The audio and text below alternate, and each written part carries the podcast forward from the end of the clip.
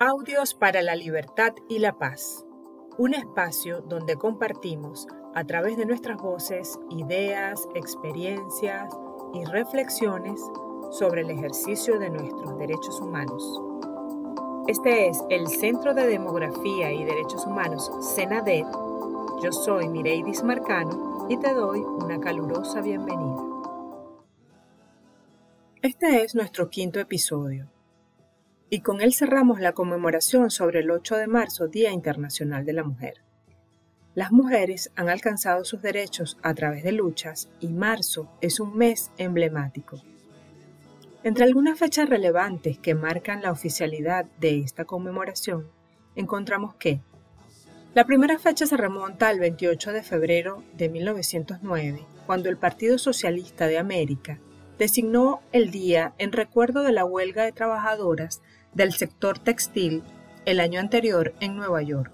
En 1910, la socialista Clara Zetkin, durante la segunda Conferencia Internacional de Mujeres Socialistas en Copenhague, Dinamarca, propuso este día ante 100 mujeres de 17 países, quienes la aceptaron por unanimidad. La propuesta incluía el derecho al voto, mejores condiciones de trabajo, la igualdad entre los sexos y el viraje del movimiento feminista. En los años siguientes, varios países de Europa y también de Estados Unidos conmemoraron el día en diferentes fechas de marzo.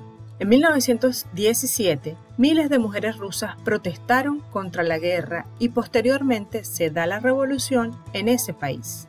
Y es en 1977 cuando la Asamblea General de las Naciones Unidas oficializa el 8 de marzo como Día Internacional de la Mujer. En el 2021, a 44 años de esa declaración oficial, nos preguntamos qué hemos alcanzado y qué nos falta por lograr. Para ello, el Senadet hizo una convocatoria dirigida a mujeres que quisieran participar en la serie 8 de marzo y responder a esta pregunta. Recibimos la respuesta de 16 mujeres. Siete de ellas enviaron sus videos, dos lo hicieron de manera escrita. Aprovechamos para agradecer la participación de Fabiola Marcano, Cristela Ponte, Malca Manestar, Ariane Bracho, Carmen Cabello, Margot García, María León, Micaela Moirón y Cristina Duca, quienes participaron en esta convocatoria y enviaron sus mensajes. Puedes verlos a través de nuestro Instagram y Twitter arroba Hoy, en nuestro quinto podcast, escucharemos al grupo de mujeres que participaron con sus audios desde Venezuela, Colombia y Argentina. Ellas son las venezolanas Diana Figueroa, maestra de arte, diseñadora gráfica, madre de dos hijos adoptivos, María Miliana, escritora, fotógrafa, actriz y coaching, Beatriz Aponte, licenciada en Educación y especialista en Tecnología del Aprendizaje, Neida Medina, internacionalista, feminista y activista, Rosbari Urbina, abogada y exdefensora de los derechos de la juventud de la Defensoría del Pueblo, desde Colombia, Emperatriz Zambrano, mujer trabajadora, luchadora y madre soltera, y desde Argentina, la abogada Vanessa Albani. Respondamos entonces a la primera parte de esta pregunta. ¿Qué hemos alcanzado? Empecemos escuchando a Diana. En esta nueva era hemos visto cómo, ha habido un auge eh, del feminismo, eh, de la reivindicación de la mujer en la sociedad, en todos los ámbitos de la vida. Ya la mujer está consciente del papel protagónico que tiene en la evolución de la sociedad. Ya la mujer está consciente de sus derechos, está empoderada de su rol, está consciente de todo lo que puede lograr y alcanzar. Emperatriz, si nos pudieras hablar de un logro personal, ¿qué nos dirías? Yo he alcanzado que a mí me vean como mujer luchadora, como responsable y como una mujer echada para adelante, para que primero me respeten como mujer que soy. ¿Qué nos puedes decir tú, María? Puedo decir que hemos alcanzado la posibilidad de hacer cosas, estudios y llevar una vida dentro de lo posible, abriendo unos caminos y espacios que antes eran prácticamente imposibles para la mujer. Beatriz, ¿en qué hemos avanzado?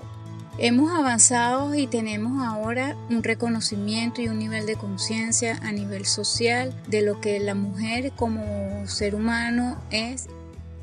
Neida, para ti, ¿cuáles serían los principales logros?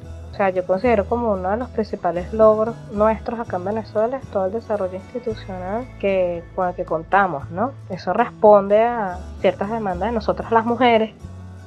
Rosmary, ¿algo más que agregar respecto a los logros? Hemos formado nuevas redes de apoyo entre las mujeres que han sobrepasado las fronteras como el caso del tema de la legalización del aborto. De acuerdo al último informe de la Organización de las Naciones Unidas, a pesar de la pandemia del COVID, las mujeres y niñas han superado a los hombres dentro del sistema educativo. Las mujeres han alcanzado el 70% de los trabajadores dentro del sistema de salud, a pesar del riesgo de contagio. Beatriz, ¿algo más que puedas decirnos en cuanto a nuestros logros? Si bien es cierto que nosotros las mujeres contamos ahora en algunos países la licencia para amamantar y para cuidar a nuestros bebés, todavía falta por seguir cambiando los paradigmas en cuanto a no hacernos sentir culpables o no hacernos sentir poco productiva cuando una mujer está entregada a su proceso de maternidad. Todavía hay mucha presión con que la mujer tiene que tener maternidad, trabajo y 500 mil actividades al mismo tiempo. Hay que considerar al ser humano independientemente de su género también sería una ganancia que las licencias de maternidad fuesen reconocidas abiertamente, sin presiones, a sus parejas. Beatriz, ya has introducido la segunda parte de la pregunta, ¿qué nos falta por lograr? ¿Qué nos dices tú al respecto, María? Pienso y reflexiono en que todavía criamos a nuestros hijos, en especial los varones, eh, hombres machistas. ¿Y qué podemos hacer, María? Poder transmitir a nuestros hijos la importancia de ese amor eh, ubicado en la belleza de ser quienes son, de aprender a, a ubicar y poner límites necesarios. Emperatriz, ¿quisieras comentarnos algunas de tus metas en este contexto? En este momento, una de mis metas es lograr volver a trabajar como lo hacía anteriormente antes de cuidar a mis padres, porque mi responsabilidad primero fueron mis padres, ya no los tengo. Rosbari, ¿y qué nos ha mostrado la pandemia?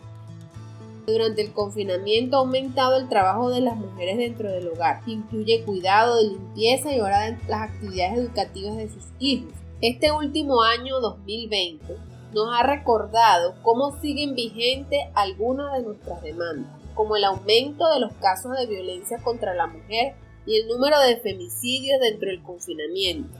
Sigue prevaleciendo la dificultad o inexistencia en el acceso de los métodos anticonceptivos, trayendo como consecuencia embarazos no deseados. Es necesario educar las futuras generaciones y enfrentar las masculinidades tóxicas Beatriz, ¿qué otros aspectos pudieras referir respecto a lo que nos falta? Falta eliminar la hipocresía que tiene la sociedad con decir que hay normas, hay leyes, este, hay empresas que cumplen un porcentaje de tener cargos directivos a cargo de mujeres, pero la hipocresía de que hacer que una mujer llegue a determinados cargos se le haga la vida bastante difícil, con más retos de lo que un hombre pudiera tener y, e inclusive a veces cuestionándole ciertas eh, actitudes o ciertas cosas que ella decida atender, como por ejemplo presión social hace que ella tenga que decidir entre trabajar y tener logros profesionales o académicos o tener una maternidad y si deja alguna de las dos sería un sacrificio. Falta todavía reflexionar y cambiar los paradigmas. La mujer en su desempeño deportivo, específicamente en el área del atletismo, Hace un tiempo las mujeres no podían participar en este tipo de carreras, de maratones. De hecho, la primera mujer que lo hace este, tuvo muchas barreras en contra, pero también contó con el apoyo y lo logró. Gracias a ella, las mujeres podemos correr libremente. La mujer hoy en día puede ser árbitro de partidos profesionales de fútbol, pero se le sigue sexualizando su participación. Ahora hay videos que cuando una mujer saca una tarjeta roja, penaliza a un jugador toman esos micros y le dan una vuelta para verlo, para hacerla ver a ella de como objeto sexual. Falta trascender al género femenino como objeto sexual. Neida, tú que te has desempeñado durante mucho tiempo en las instituciones, ¿qué desafíos ves en ese ámbito?